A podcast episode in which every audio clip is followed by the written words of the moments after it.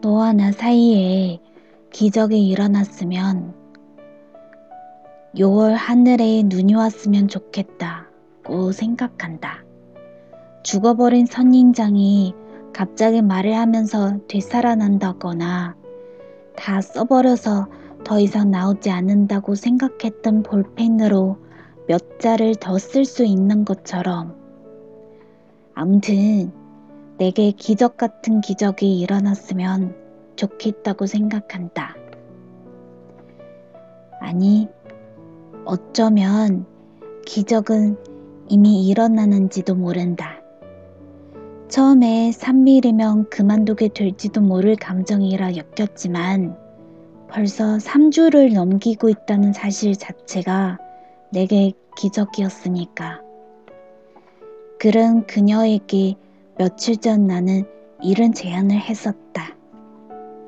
내일 모레 일요일에 기차역에서 아침 10시에 만나. 그냥 빈손으로 오기만 하면 돼. 내가 다 준비할게.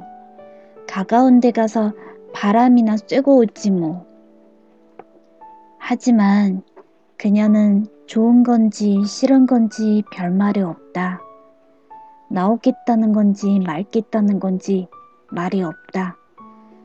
아휴, 쏙 터져. 과연 그녀는 나에게 하루를 내줄까? 그녀와 함께 먹는 도시락이랑 함께 찍는 사진이랑 그리고 함께 만들어갈 추억들 모두 기차에 다 태우고 돌아갈 수 없을 정도로 엄청났으면 좋겠는데 그렇게만 둔다면 날씨가 좋았으면 좋겠다. 아니 그냥 그날 아침 태양은 안 떠도 좋으니까 기점만큼 곧 닫혀왔으면 소원이 없겠다.